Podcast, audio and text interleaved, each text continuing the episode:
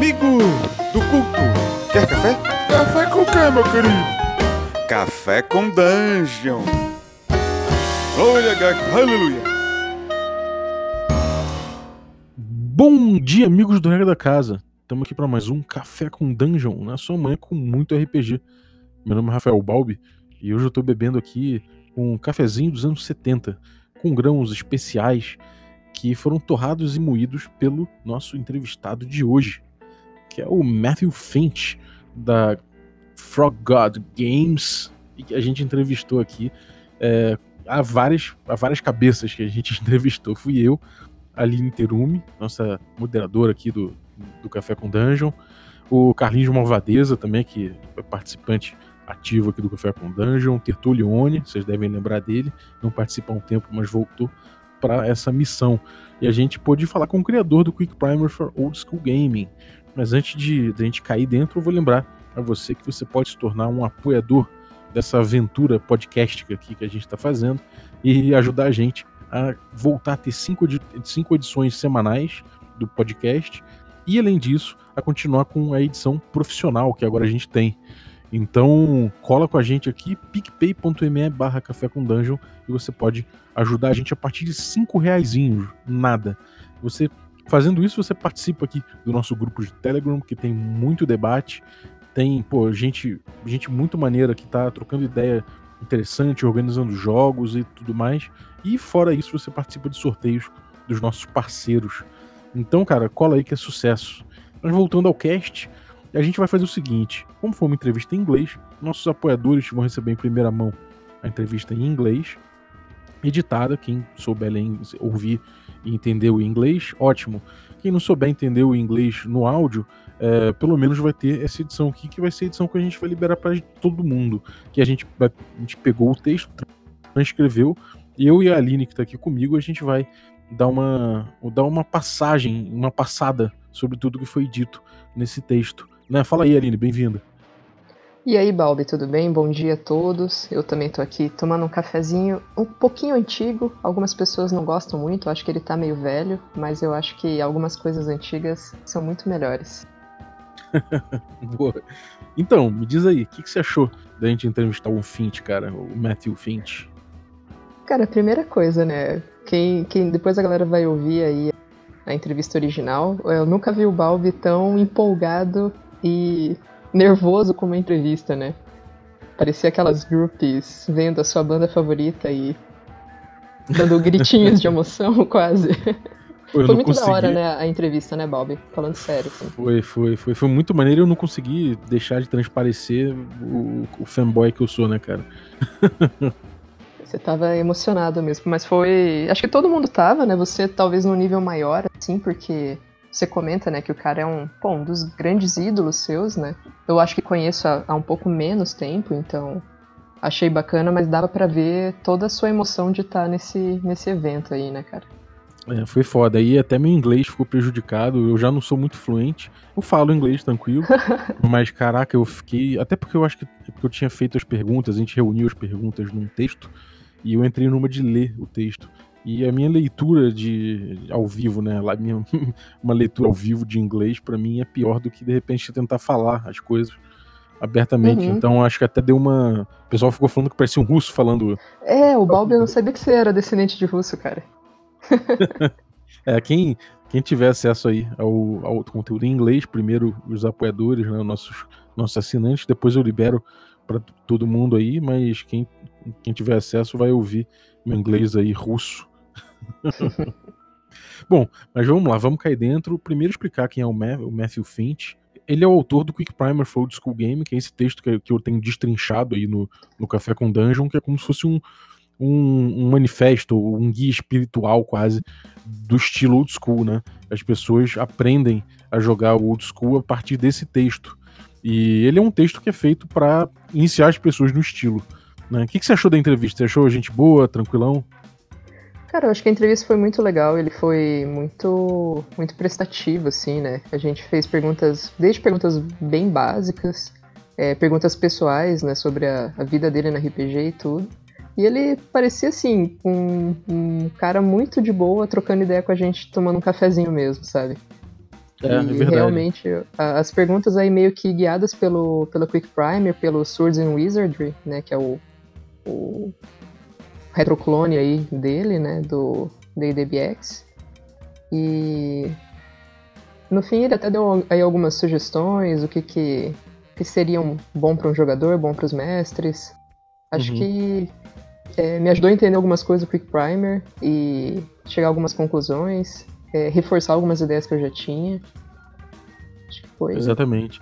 Ele até, ele até falou, às vezes, um pouco mais lento, assim, em inglês. Eu acho que, de certa forma, ele, ele, ele foi, bem, foi bem cuidadoso até no, no trato com a gente.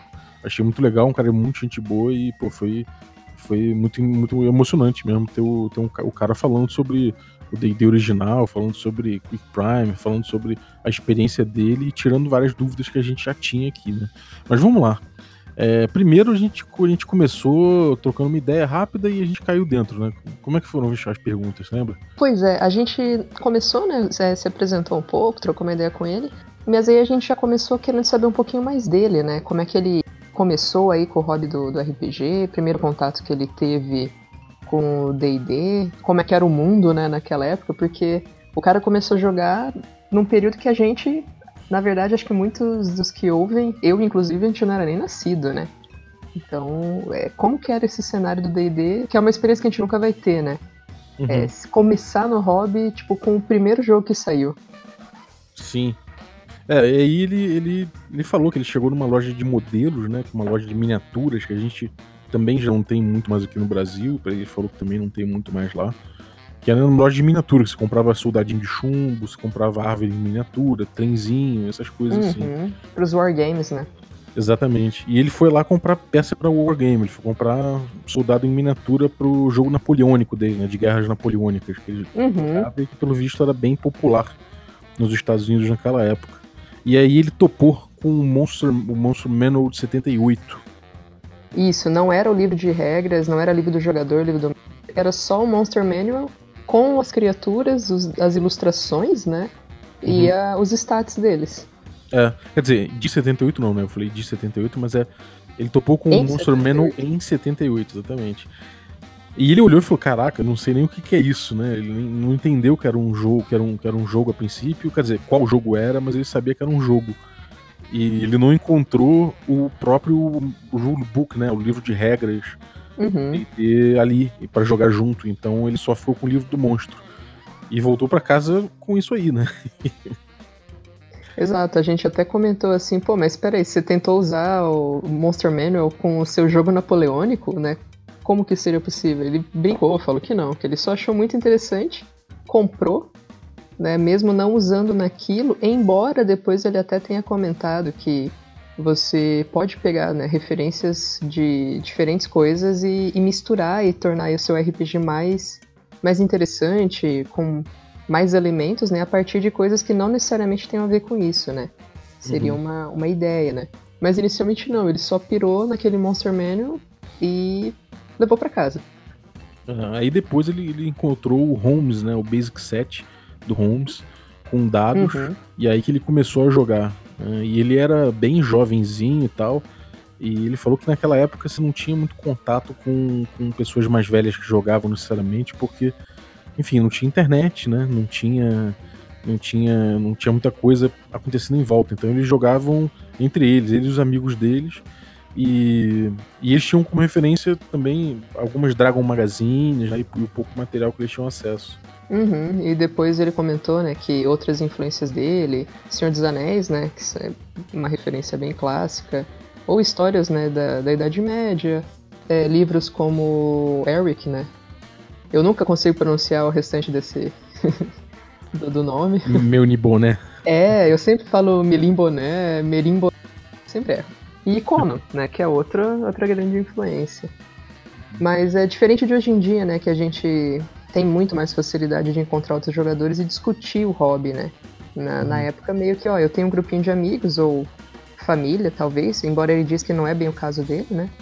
E uhum. você se reúne naquele grupo ali e joga anos e anos sempre naquela. sem refletir muito sobre o, o que é, né? O hobby e tudo mais. Uhum. É, e eu, eu, fez um paralelo, né? Que a gente também teve uma época assim aqui no Brasil de que os livros eram escassos eventualmente aconteceu de você pegar um livro que você não sabia direito o que era aquele jogo, mas era um livro que não era o básico, e você pirava em cima daquilo, né? Então também aconteceu.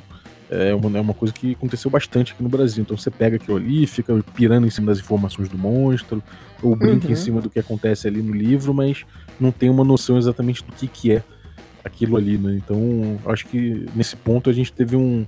A gente teve uma a gente se sentiu um pouco como ele, né? Como ele deve ter se sentido na época dele. Eu, eu achei isso muito curioso. É, criando as, as, regras da casa nossas, né? Criando aí, misturando sistemas, inventando sistemas, né?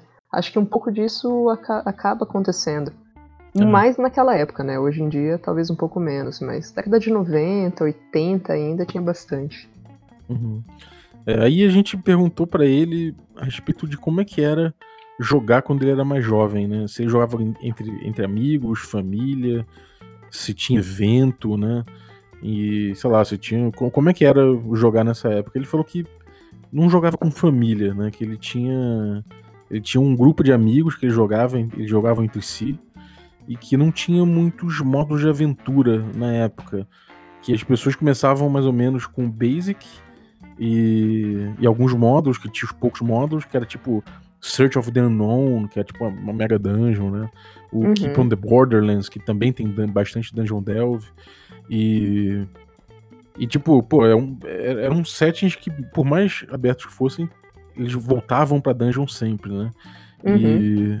E aí ele falou que começou com, com essa coisa de das mega dungeons básicas e tal, e depois as pessoas começaram a expandir em cima disso. E, e aí ele fala de um jogo que, que particularmente começou a abrir os horizontes para ele, que foi o tal do. O, quer dizer, um jogo, um módulo, né?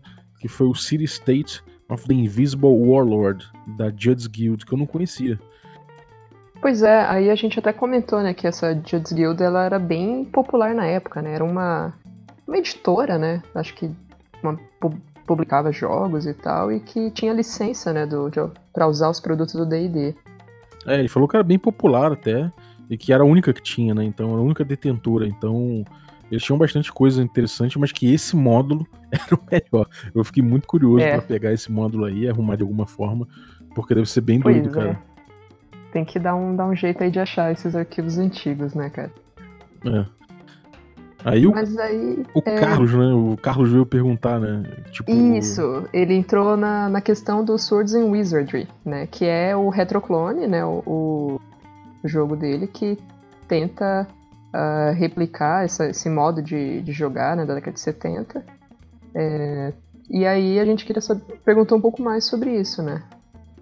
Uhum. Uma dúvida que todo mundo tinha era mais ou menos essa que o Carlos fez. Né? Tipo, era, era uma coisa que replicava a forma que todo mundo jogava nos anos 70, ou se o, ele tem um desenho único, né? O Sword, o Sword and Wizardry tem, tem um desenho único que evoluiu pra uma coisa separada, né? Uhum. E é uma curiosidade que eu tinha também, porque a gente nunca sabe, né, o quanto que tem de, de material original e o quanto que tem realmente que, que era o que ele trouxe, de baga que ele tinha de bagagem, sabe? Uhum. Pois é, ele comenta que ele é exatamente como né, o D&D antigo, né? É, ele até tenta, da melhor forma, né, é, trazer as mesmas regras originais, né, com bem pouca diferença, e seria muito mais uh, talvez uma reorganização né, do, do texto. Não, não foi incluído aí nenhuma regra moderna que mudasse de alguma forma é, o sistema de, de uma forma que ele se desestruturasse, né? Uhum. É, ele, ele, ele pegou é, exatamente o que era o, o Old Dungeons and Dragons, né? O original Dungeons and Dragons. Uhum. Exatamente como era. Ele pegou o box de set que tinha, que era tipo aquele basic com quatro livretos, e reuniu isso com artigos da Strategic Review e artigos da Dragon, da Dragon Magazine que tinham na época. Então uhum. ele fez mais uma coletânea, né? Com algumas, como você falou, com algumas alguns toques assim. Ele falou que tentou não mudar nada quando ele, quando ele escreveu. É, e também porque não tinha, não tinha PDF, por exemplo, do material original, né? O, e, o material original era muito caro em si uhum. para comprar. Então ele, ele quis reproduzir mesmo isso aí para dar acesso para as pessoas, né? E, enfim, eu acho que isso foi uma contribuição bem grande assim por parte dele, porque realmente é, é a questão de acesso, né? Você tem um, uma coisa que é, além de um jogo, é um documento histórico, né? É uma coisa importante, assim, e que tava, tava preso por não ter. Por ser muito caro o original e por não ter PDF, né? Exato. Aí ele comenta, né, de, dessa compilação né, que ele fez. Uh, talvez algumas regras é, pessoais, algumas coisas mais de táticas de batalha, né? Mas que realmente ali no fundo, no fundo, é, basicamente é o D&D original mesmo. Sim. É, ele fala que ele tinha certas, certas coisas no grupo, no grupo dele, mas que o principal era, era mostrar que as regras eram o que você fazia delas, né? Do que funcionava melhor para você. Que as regras eram parâmetros e não como regras modernas que se você mudar alguma coisa no sistema, o sistema colapsa, né? ele para de funcionar, porque ele é pouco é modular. Aí entra o primeiro momento zen, né, do Quick Primer. Exatamente. Exatamente. Ele falou que que usava um sistema diferente de iniciativa, algumas house rules em termos de tática de batalha, é, mas que de, de, toda forma o que era importante era traduzir que o jogo era sobre você fazer o jogo seu, né? Tipo, fazer o jogo uma coisa, uma experiência particular. A não ser que uhum. você tivesse apenas, sei lá, jogando pela, durante a tarde, assim, um jogo qualquer, aí não precisa ser assim, mas quando você vai passar um tempão jogando, é importante que você consiga customizar isso e fazer, fazer ele se adequar à experiência que você quer ter, né? Isso, exatamente. Que aí é, é aquela uma outra máxima também do Quick Primer que a, o livro de regras não traz todas as regras, né? Você, o, o mestre, né, o, o, na experiência na mesa, as regras são desenvolvidas e trabalhadas naquele momento, né? Então, por isso que no fim das contas cada grupo pega um, o livro lê as regras, mas cria um jogo único para aquele grupo, né? Exatamente. Aí veio Tertulione e perguntou é, a respeito dessa coisa de, de como era o cenário de jogo nessa época, né? De que você não tinha internet, que hoje em dia as pessoas conseguem trocar opiniões e dividir coisas na internet, mas que Hoje em dia, quer dizer, naquela época, a troca de informação devia ser bem diferente aí, né? Então ele perguntou quando ele era mais jovem como é que era isso na, na escola, ou se tinha acesso a outros grupos, convenções e tal. Pois é, e ele fala que a resposta é, direta é que não tinha nada, né? ele disse que na época ele tinha uns 10 anos, né, quando começou, não tinham, não tinham eventos, não tinham convenções, nada. Que uma vez ele foi para um evento na Universidade de Houston, era um torneio, né? Um, e aí eles, avançaram para um próximo nível, jogaram de novo e aí voltaram para casa uma da manhã e ficaram de castigo e não puderam jogar a terceira rodada do, do jogo, né? Porque, claro, né, naquela época não tinha celular, então você não tinha nem como avisar. Então eles passaram aí o dia todo jogando e depois ficaram de castigo e perderam o campeonato. Cara, eu me identifiquei muito com essa passagem dele, porque eu lembro também nos anos 90, que, enfim, antes de ter celular mesmo, início dos anos 90, sei lá, meio dos anos 90, que eu lembro quando fui comprar dados pela primeira vez, eu fui numa loja que era bem longe da minha casa. Eu morava em Copacabana, tinha que ir até a Gávea, que não era não era muito perto, assim. Então, porra, fui pro outro lado ali da, da, da região que eu morava, ali na, na zona sul do Rio, e fui lá no shopping, peguei o busão, fui lá no shopping e tal. Eu tinha uns 12 anos. Então quando eu voltei, porra, já tinha passado a hora de eu voltar do colégio, meus pais ficaram putos pra caralho. Fiquei, porra, fiquei de castigo aí direto. Mas tava felizão porque tinha dado de RPG novo, né? Feliz pra caralho, mas de castigo por uma semana. É, exatamente. Aí, Bom, enfim. Aí... Ah, manda. Aí a gente perguntou para ele, né, como é que ele passou os anos aí entre esse período, né, antigo, quando ele começou a jogar, e lá pelos anos 2000, quando o Old School Revival, Old School Renaissance, é, começou, né? E se ele estava desenvolvendo o jogo dele, se ele estava jogando outras coisas. Eu até perguntei, né, se ele jogou Vampiro, alguma coisa assim, né? Sim. É, ele falou que ele é um cara do D&D, né? Ele é um cara do D&D, não jogou Vampiro, mas que ele curte até um Coffee Cthulhu, curte um Traveler também, que é um jogo de, de nave de espaço, né, de nave espacial das antigas também. E ele falou que jogou todas as edições do D&D e mais ou menos em 2004 ele, ele se cansou da terceira edição porque ele, ele rodou uma, uma aventura grande e, e no meio dessa aventura tinha, uma, tinha um Wraith no, no, no ar e um leão no, mesmo, no mesmo espaço. E ele, eles ficaram 20 minutos pesquisando nas regras para ver o que, que, que, que, eles podiam fazer, como é que eles podiam resolver e que dados que eles tinham que jogar para ver se pulava das costas do leão e da, fazia um ataque no Wraith. E enfim, isso aí para ele foi um parto, né? Então ele deu uma enjoada da terceira edição ali. Uhum, é, começa a ter muitas regras, muitos feats, muita, muito, muita mecânica, né? Muita cálculo para ser feito. Uma situação que poderia ser razoavelmente simples, né? Ah, eu vou simplesmente pular, eu quero cair em tal lugar e eu vou ver se machuca ou não. Você ficar 20 minutos discutindo isso realmente para a mentalidade do, do old school, ela é muito cansativa, né? Ele até Sim. comenta, não é assim que a mestragem, né, estava é, ficando pior, mas é que as, as regras eram muitas, elas eram muito complicadas. Então, uma coisa divertida que seria você fazer um ruling ali, né? Bom, você quer pular da, das costas do leão e aí você quer ver a sua chance de cair, aí você vai cair no chão, pode ser atacado ou não, ou você pode ter um sucesso maravilhoso. Beleza, vamos resolver isso aqui. Você ficar 20 minutos nessa discussão tirava toda a diversão, né?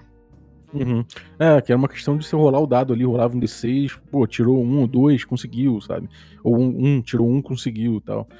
E... Ou bota ali uma penalidade, menos dois para isso, e tenta e acabou, né? Exatamente. E aí que ele começou a olhar para os jogos antigos de novo, né? E ele falou que tinha um fórum chamado Dragon's Foot, que tinha muita gente que, que jogou as edições anteriores e que eles ficavam por ali trocando ideia.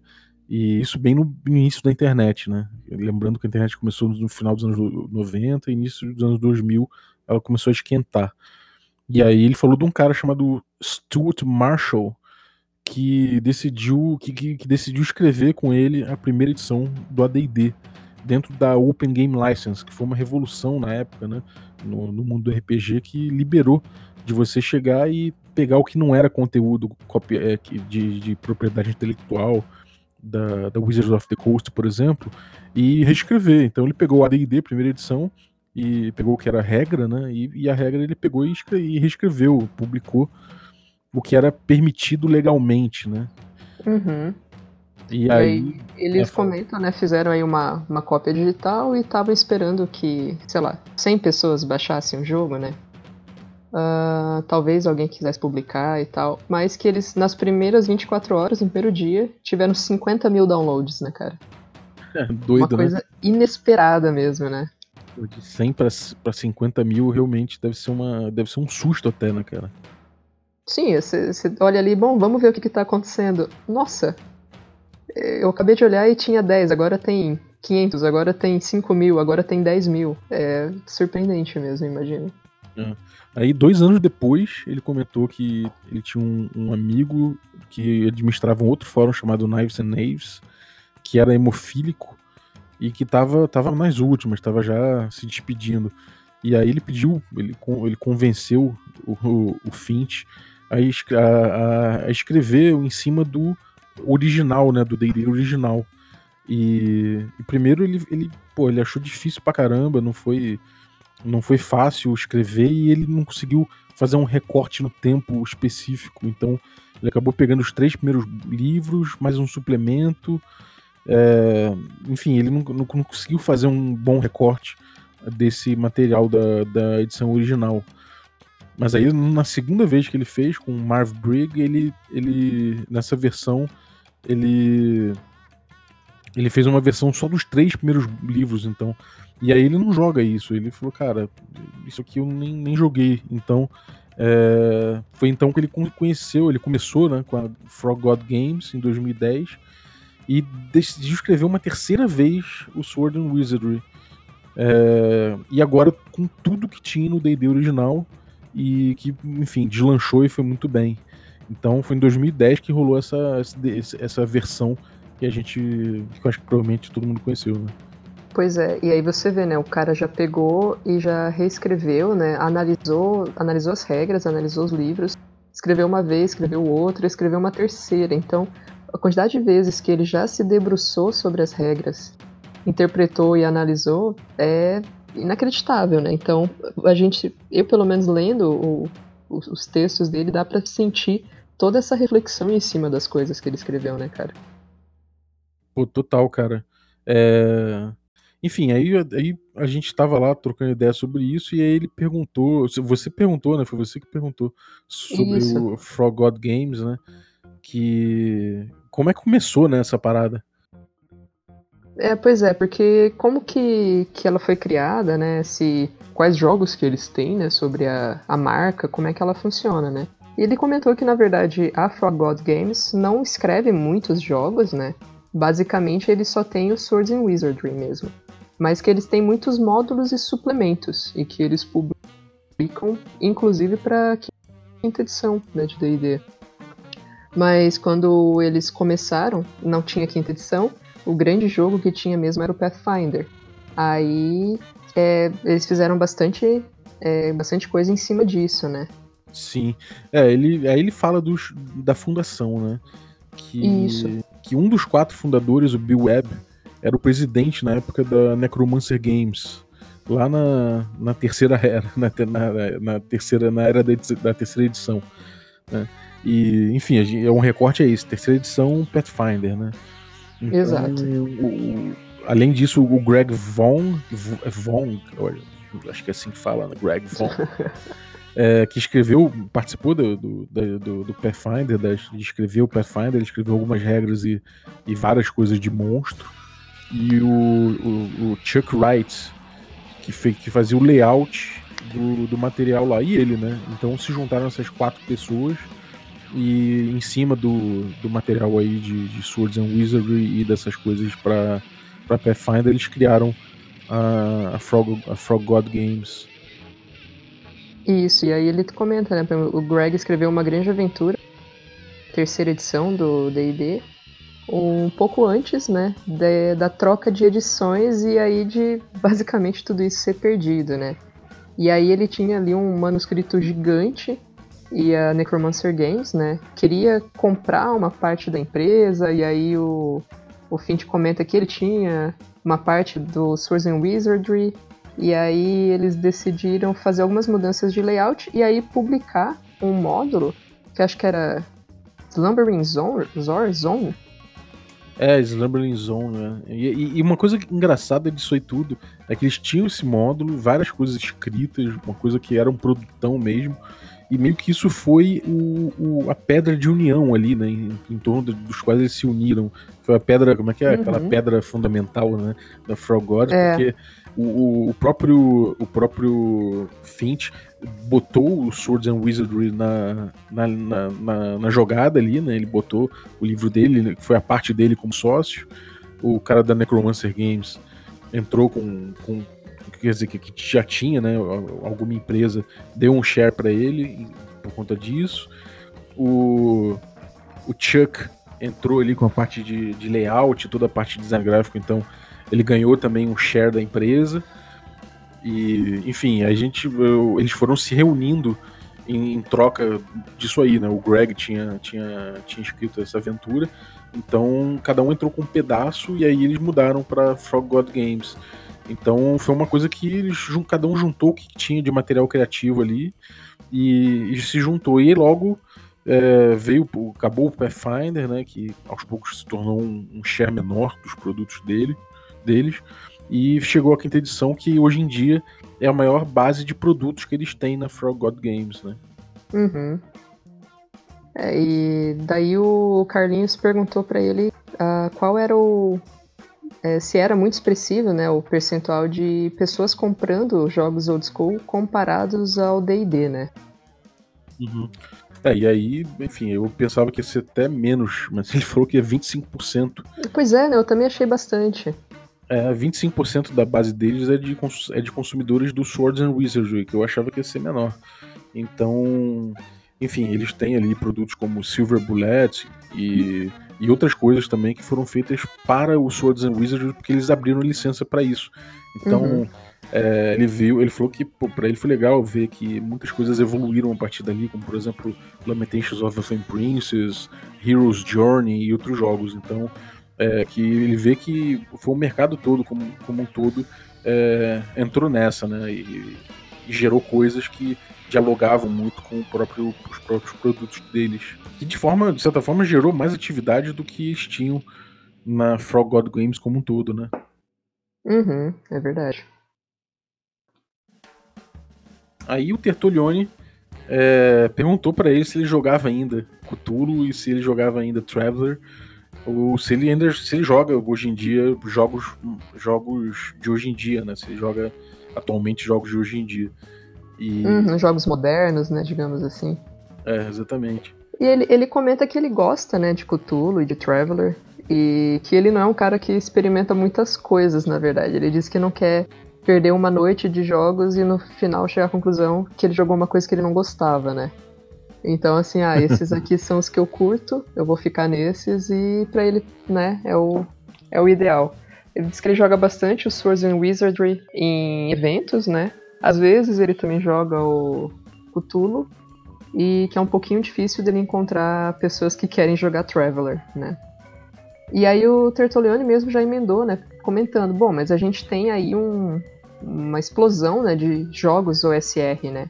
Se, e aí, se ele não tinha interesse em testar esses outros jogos, né? Por exemplo, Mothership, ou se ele daria aí alguma chance para jogos que ah, são completamente diferentes daqueles que se jogava na década de 80, né? Uhum. É, ele fala que ele já ouviu do Mothership, né? Mas que nunca jogou.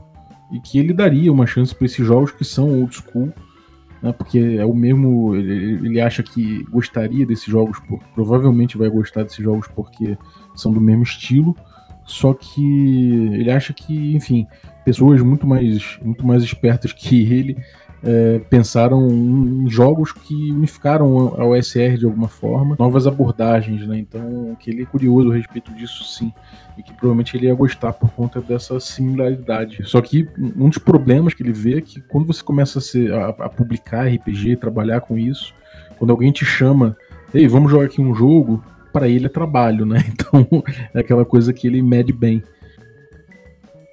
Pois é, né? Daí você deixa de ser diversão e começa a virar trabalho, né, cara? Pois é, eu ainda não cheguei nesse ponto aí não, mas não sei se é possível. Cara, daí você comentou um pouquinho sobre o cenário da USR aqui no Brasil, né?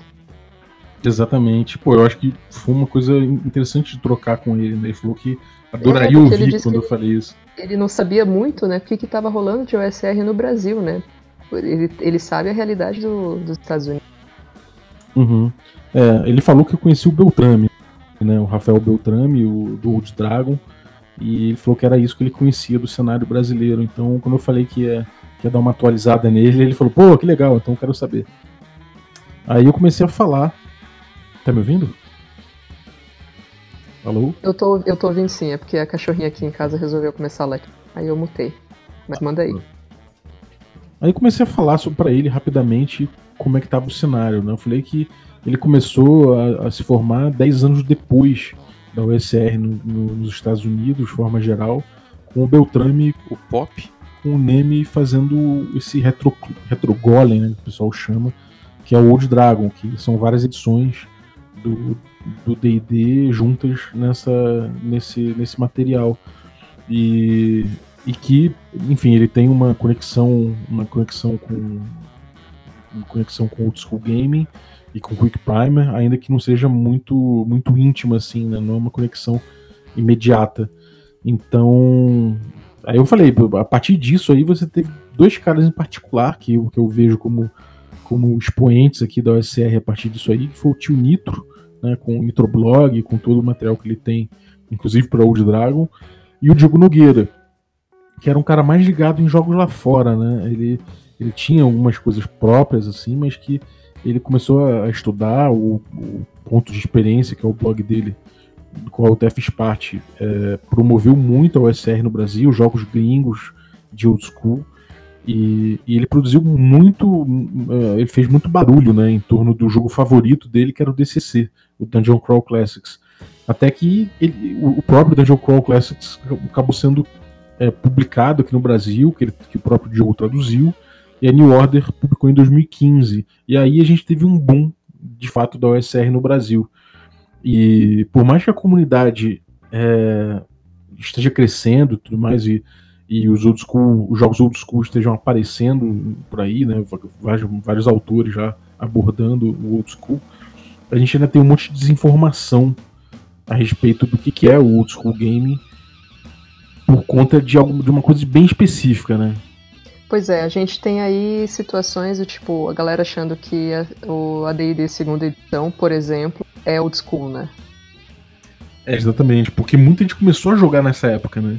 Muita gente começou Exato. a jogar no Brasil, e as primeiras edições que pintaram no Brasil ainda que você tivesse a caixa preta da Gru, ainda que você tivesse, de certa forma, um material um material de D&D gringo que veio por Xerox, o que solidificou o D&D aqui de, de, alguma forma foi a segunda edição do AD&D. Então a galera tem que isso aí. eu comecei a jogar, por exemplo. Exatamente. E, e, por isso que muita gente acha que isso que é o old school, né? Quando a gente fala, ah, aquele jogo lá de antigamente, eles lembram do AD&D segunda edição.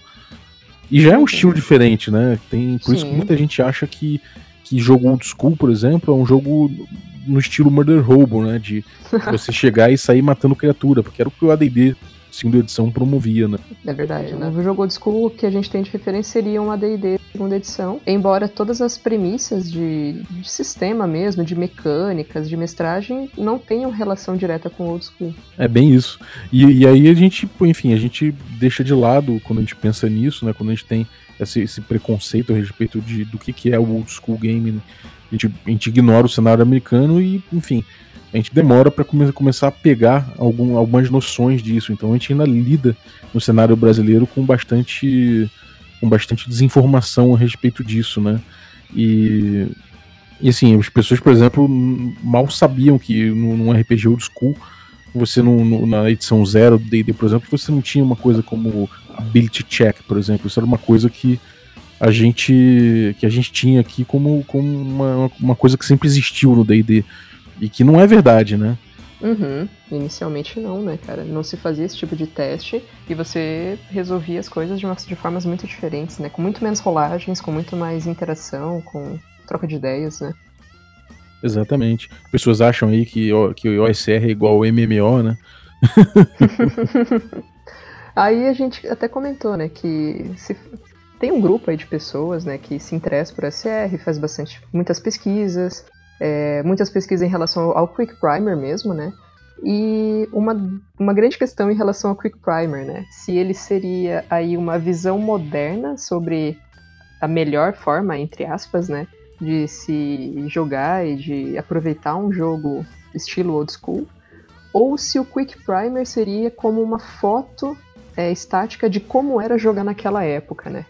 E, uhum. e, aí ele comenta um pouco sobre isso que eu achei uma das partes mais bacanas aí da entrevista. Exatamente.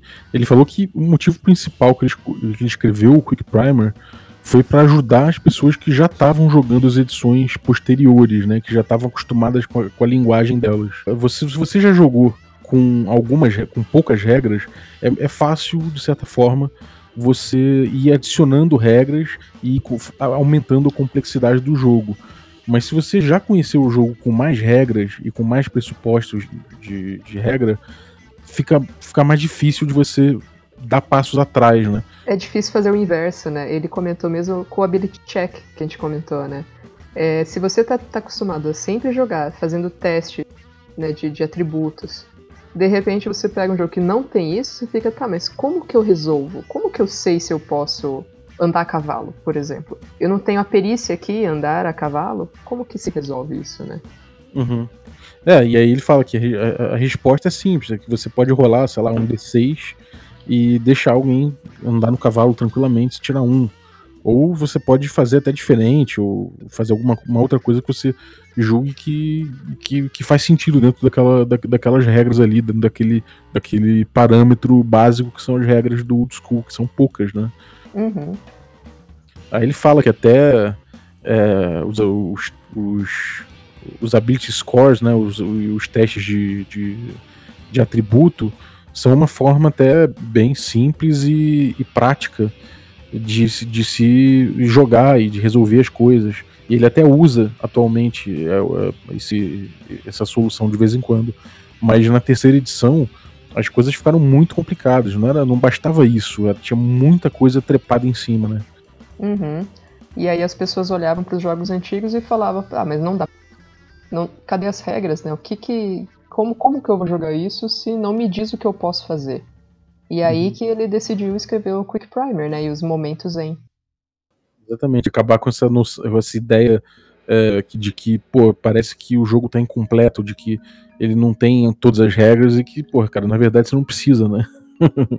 uhum, exatamente. Ele fala que é como se você acendesse uma luz ali e, né, lendo ali o Quick Primer e entendendo a lógica do jogo nessa estrutura, tipo, acendesse aquela, aquela lâmpadazinha realmente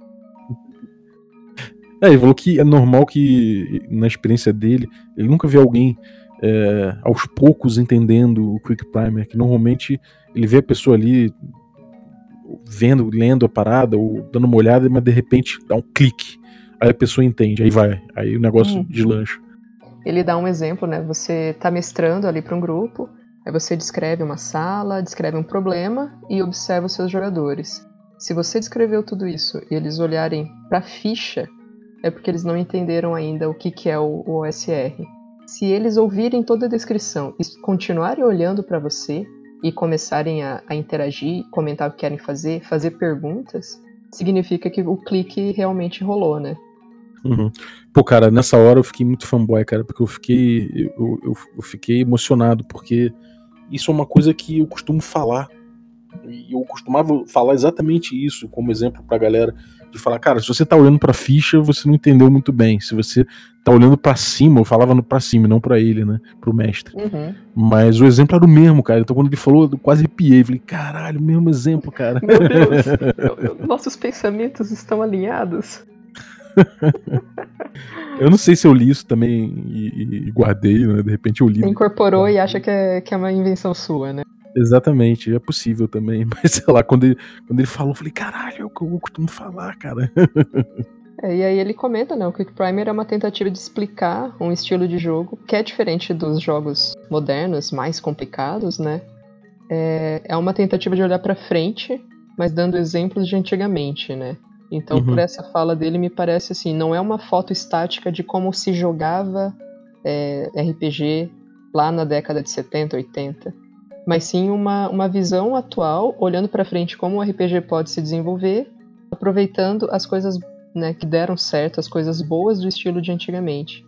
E aí é uma, é uma ideia de como se jogar, né? As pessoas podem gostar, podem odiar, mas é interessante que elas tentem, né? Ter uma ideia de como realmente o SR funciona, né? E aí eu Sim. até comentei ali na hora, né, que é interessante porque às vezes você dá liberdade para as pessoas e elas não sabem o que fazer com, com a liberdade, né? Se você tem uma, uma regra, uma informação ali na sua ficha, você sabe exatamente o que você pode fazer, no que você é bom, qual que é o seu limite. E aí, se você tem ali poucas regras, é, a ficha te diz muito pouco, você precisa ser criativo, você precisa interagir com o mundo, você precisa é, contar com o apoio dos outros jogadores. Isso parece que a, a gente se perde, né? É, uhum. Você olha para para o OSR, você tem liberdade, e aí? O que, que você faz com essa liberdade que te foi dada, né? É o paradoxo da liberdade, né? Você, quando tem muitas opções, você dá uma travada, você não tem nenhuma. Exatamente. Se você tem a opção de fazer A ou B, ok, eu escolhi o A, e aí você para. Escolha, uhum. mas você já foi na verdade, tolhido de todas as outras milhões de possibilidades, né? Uhum. É, mas é gozado, porque a primeira experiência que eu tive com o SR, que assim, eu nunca tinha jogado de acordo com o Primer, né? E, e, eu sempre fui um cara que, enfim, começou a jogar RPG na época dos jogos modernos, por mais que eu tivesse colocado as mãos no, na caixa preta do DD, por exemplo, é, e tivesse depois pegado o ADD segunda edição e tudo mais eu, eu passei a ser reflexivo a respeito do jeito que eu jogo, do meu playstyle mais tarde. Então eu sou, de certa forma, crio de jogos modernos. Aí quando eu comecei a jogar OSR, de acordo com, com Primer, com gente que manja e tal, Aí, cara, eu senti uma. uma, uma pô, essa, essa liberdade foi uma das maiores diferenças para mim, sabe? Tipo, eu senti, porra, uma liberdade que eu não sentia, que eu nunca tinha sentido de certa forma, ou tinha sentido só em, algumas ocasiões específicas, né? E que não entendia muito bem por que, que eu tinha sentido aquilo. E, e jogando com, com no, no, jeito OSR, eu fui entender por que, que como se chega nesse ponto, né? E, e como que como que você chega nesse, nessa lá, nessa nessa, nesse mindset né, do, do, do Quick Primer e tudo mais. E, e uma das maiores diferenças para mim nesse estilo old school é que você passa a rolar muito menos, né? No, no, de acordo quando você passa a jogar de acordo com o Quick Primer. Então eu passei a pensar muito mais antes de pedir uma rolagem. E enfim, para mim pareceu natural, mas eu perguntei para ele, cara, você acha que isso é natural depois de ler o Quick Primer e os momentos Zen? Ou isso aí é uma coisa da minha experiência? Pois é, ele fala que é, ele acredita que sim, né? Porque, poxa, existem tantas coisas acontecendo no jogo e aí não, não faz sentido, ou, em algum momento, um jogador simplesmente falar, ah, eu quero rolar um dado para fazer uma determinada coisa. Aquilo que é, que é natural, que é meio óbvio que a, a pessoa naquela época poderia fazer, por exemplo, né, a ideia lá de andar a cavalo é, por que, que, eu preciso rolar um dado para andar a cavalo, né? A menos uhum. que exista algum tipo de perigo envolvido, né? E aí sim, aí você tem uma situação é, que talvez seja interessante, né? Você pedir uma rolagem porque é, existe risco, né? Aquilo que também gente comenta. O cara vai abrir a porta, rola um dado. Vai acontecer alguma coisa se ele falhar? Não. Mas então para que rolar, né? Uhum. E e assim, sim, você rola quando tem coisas interessantes, importantes, perigosas acontecendo. Não pra ver, pô, se você consegue jantar hoje, né? Sim. É, ele confirmou para mim, cara. Realmente você passa a rolar menos. Isso foi uma coisa que eu passei a me atentar depois que eu comecei a jogar, a jogar de acordo com o Quick Primer. Uma coisa, uma coisa curiosa. E que até me levou, assim, comentando um pouco, é, foi o que me levou a ficar pensando a respeito do, do tal do Fail Forward, que é uma mecânica atual as pessoas usam, uhum. porque elas, enfim, a crítica que se fazia é que num jogo tipo D&D, você jogava o dado e a falha não, não movimentava a história. Mas aí, com, depois de, de olhar o Quick Primer e jogar de acordo com o Quick Primer, principalmente, né, jogar mais do que ler, é, eu percebi que, cara, se você esperar um momento de, de perigo para rolar o dado, quando você falha, a narrativa continua andando porque aquela, aquele perigo aconteceu. Então, eu até olhei e falei, cara, realmente, se você jogar de acordo com o Quick Primer, e, e, e, acontece naturalmente essa coisa de você rolar menos, você nem precisa de mecânicas como Fail Forward, por exemplo. A solução para um problema que não existe. É, é maravilhoso Fail Forward. Se você não rolar tanto de forma desnecessária, você não precisaria dele, né? Bom, a gente vai dando uma trava por aqui. Essa foi a primeira parte da entrevista.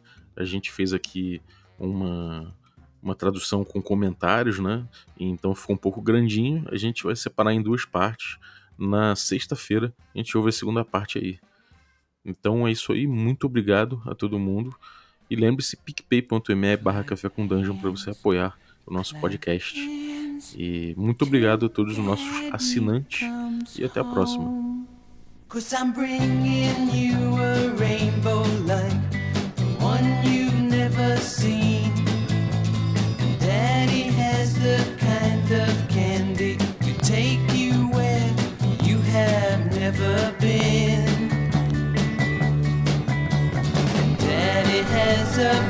of kisses that he will give to you.